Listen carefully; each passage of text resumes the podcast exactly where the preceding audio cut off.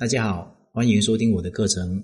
如果你碰到情感问题不懂的话，可以随时咨询我，我会帮助你解决你的情感问题。今天讨论的问题是：小气的男人能够要吗？说我身边的一个例子，我有一个哥们，我认识他的时候，他正在开一个游戏公司，看上去很厉害，其实公司并不赚钱。我当时劝他不要开这个公司，为什么呢？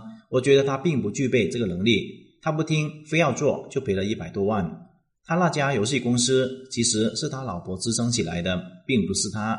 后来他老婆怀孕了，回去生孩子，他公司也就垮了。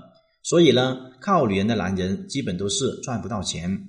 有很多女人呢，还喜欢那种小白脸，很迷恋别人的颜值。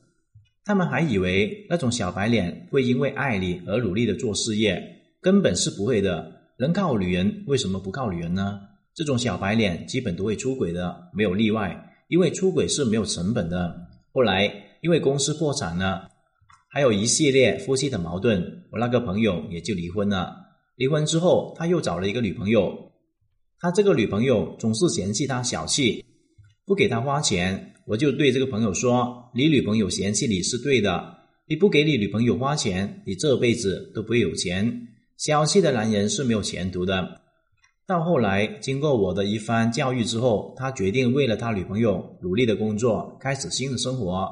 他为了他新的女朋友努力的赚钱。结果呢，过了两年，现在收入稳定了，而女朋友的感情也好了。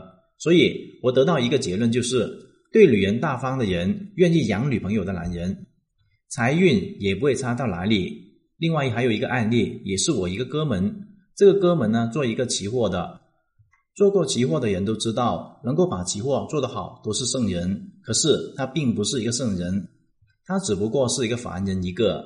我曾经给他说，他不适合做期货，他适合做管理。他偏不信，他就这样子连续亏了三年。后来终于听我的话，不做期货了，弄了一家公司，上了一个不错的项目，准备大干一笔。为什么他会转运呢？仅仅是因为不做期货吗？当然不是。其中的奥秘就是，我让他对女朋友花钱大方一点。我告诉他，你对女朋友越大方，你越有钱。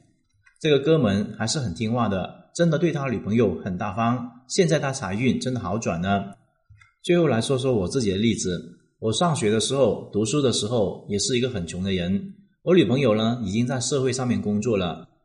她跟我说，要做我女朋友也行，但是要为我花钱。他要买电动车，要买衣服，要买包包，我就不想失去他。我毕业以后马上努力的工作，每天工作十小时以上。他要求的事情我都做得到。